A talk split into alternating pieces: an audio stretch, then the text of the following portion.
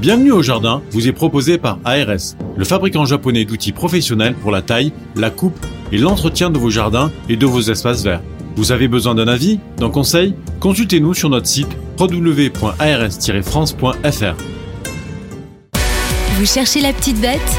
Toutes les réponses dans le dossier de Bienvenue au jardin.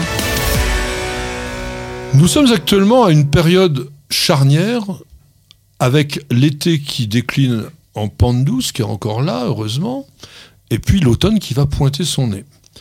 Au jardin, généralement, c'est une période à laquelle on a du mal à avoir un optimum de décoration. Et surtout, dès que l'on va avoir dépassé la fin septembre, souvent il n'y a plus grand-chose. Or, il y a quand même des arbustes qui sont extrêmement intéressants et je vous propose d'examiner dans ce dossier toute une collection de plantes que vous allez pouvoir intégrer dans votre jardin et dont la floraison est très tardive. Alors on va essayer de les donner peut-être plus ou moins dans un ordre... euh, En vrac. non, En vrac. En vrac, non, en alphabétique. Moi je les ai classés, moi. Eh ben alors allons-y, on va commencer par la bélia. Voilà, la bélia qui est d'ailleurs toujours la première plante que l'on a dans les dictionnaires de plantes. Oui, bah oui, A, B, euh, il a eu du bol. Sinon, il faudrait un A quelque Eh ben, chose. ça mais- existe. Ah bon Il y a ouais. une orchidée qui s'appelle AA. Ah bah alors, euh, pourquoi elle n'est pas première hein Parce qu'on la voit jamais. c'est rare, c'est pas connu. Alors revenons à la bélia. Abélia qui fait des magnifiques petites fleurs. Bon, un- ça reste un petit arbuste, hein, même s'il peut monter à 3-4 mètres de haut. Mais bon, il est, il est quand même, euh, il, est, il se développe euh, moyennement. Et puis, euh, et puis surtout, sa floraison est vraiment très jolie et très fine, hein, très très très très petite. Alors c'est petit, c'est extrêmement abondant. Et il y a surtout un truc qui est super sur la bélia, c'est que le calice, c'est-à-dire les sépales, restent en permanence une fois que la fleur qui est légèrement tubulaire est tombée.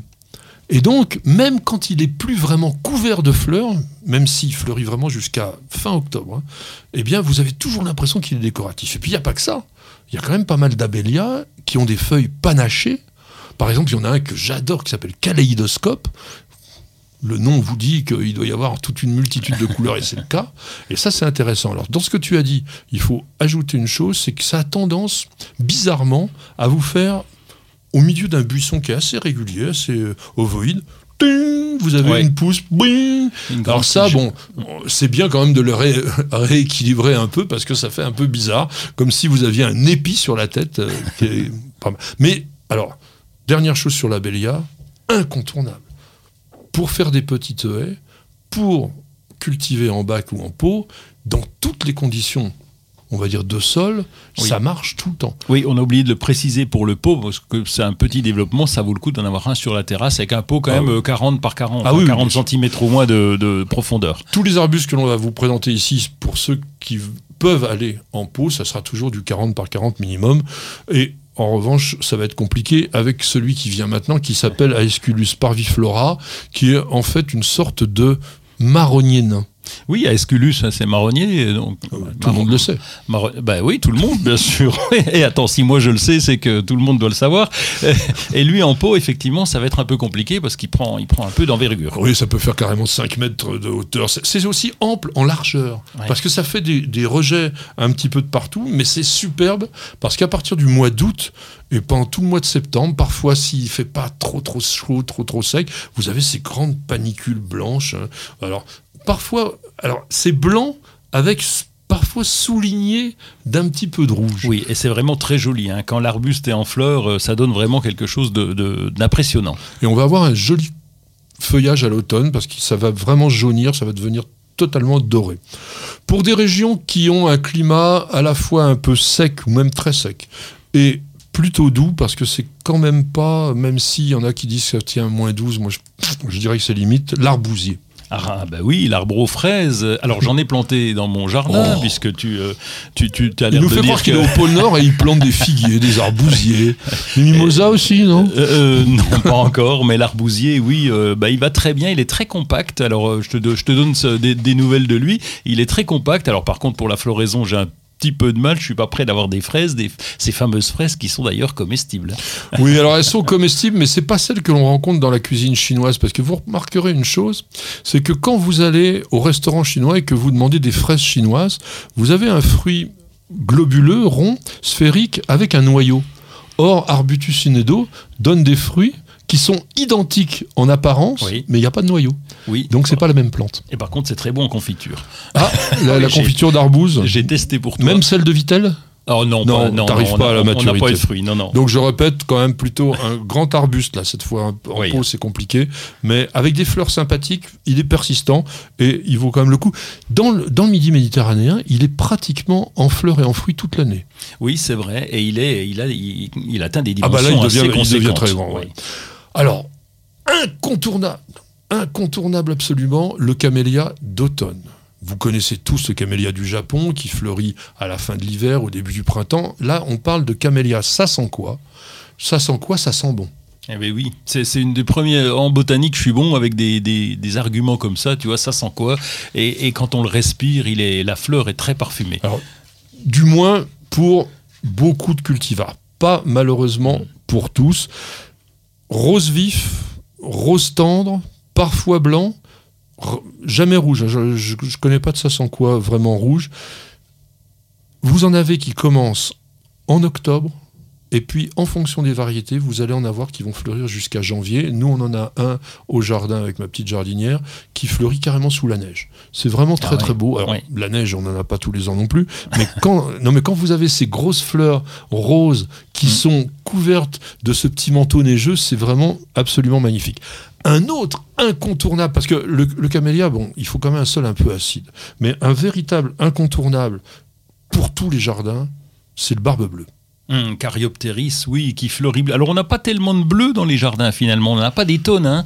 Et, Bah, et- en ce moment, on va avoir les astères qui vont être Oui. en accompagnement. Oui, on a eu la lavande, bien sûr, mais, mais c'est pas, il n'y a pas la quantité Oui. de bleu autant que ça. Et, le, et Barbe Bleue, lui, il fleurit vraiment de façon très conséquente. Il y a des variétés qui sont euh, couvertes de fleurs, donc c'est très impressionnant.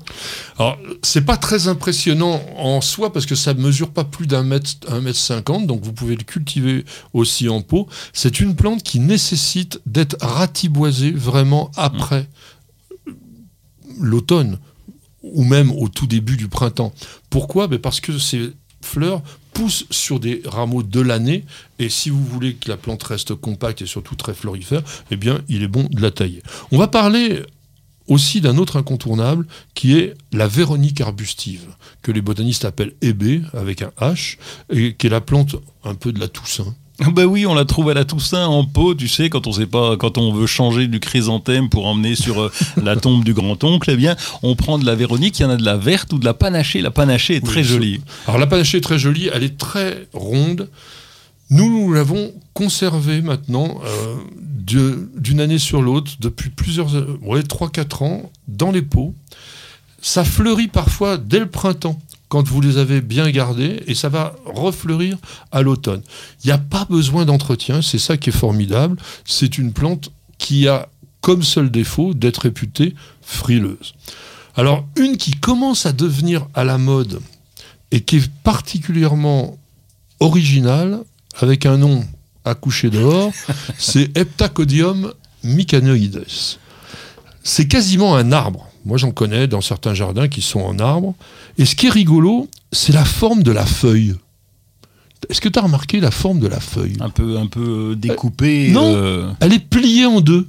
Ah oui, oui. Elle est pliée en deux. Et on voit ce truc-là, on a même presque l'impression que la plante, elle crève de soif. Parce que ça retombe un peu comme ça. Et c'est vrai que je vous le dis souvent, quand une feuille se replie, souvent c'est signe que la plante a soif. Ben non, lui, il est comme ça. Mais c'est surtout aussi une plante florifère. Et ça pousserait euh, quand, euh, quand tu es dans le nord, euh, dans les Alpes. La rusticité est plutôt bonne. On- oui. alors, encore une fois, je vous dis attention à ce qu'on vous annonce, mais pour vous dire, j'en connais un magnifique, très grand, dans le jardin du peintre André Van Beek, qui est dans l'Oise, même Ah oui. au nord de Beauvais. Et il est très beau, il est très grand, donc c'est quand même pas une région réputée pour la clémence de ses hivers. Donc voilà, et, ce jardin, puisque je viens de le citer, si vous avez l'occasion de passer par là, allez voir ce jardin. C'est extraordinairement beau. Et surtout en cette saison, ils plantent des centaines de dahlias. Et puis, il y a, un pont comme chez Monet, il y, a des, y a des étangs. Enfin, le truc, il est dément ce jardin. C'est un jardin privé, mais qui est d'une beauté totale. On va terminer avec un autre, mais un autre vraiment incontournable, qui est le lilas des Indes, alors difficile aussi du côté de Vitel, mais le Lagerstremia, c'est top. Oui, et on commence à le trouver justement parce qu'il y a des variétés. J'étais allé chez des Smarties, tu sais, la Oui. pépinière spécialisée dans les Lagerstroemia. Que Et- vous verrez sur certains reportages sur News Ouais. TV, nous avons fait plusieurs reportages. Et là, ils ont des, ils ont des obtentions de nouvelles variétés qui sont capables de tenir aussi avec des températures un peu plus fraîches. Alors là, il faut les mettre plein, plein, plein, plein soleil, Oui. c'est très important. Et mon dernier, dernier, dernier coup de cœur, on vous en a donné quand même beaucoup, ça sera la sauge d'Afghanistan ou sauge de Russie que je laisse mon ami Roland donner au niveau de son nom botanique. Le Perovskia, tu parles.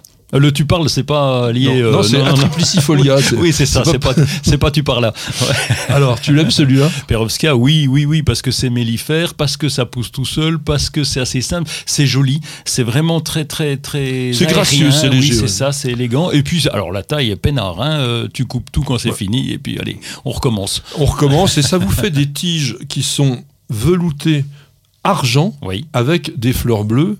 Et ça, c'est quand même pas mal du tout.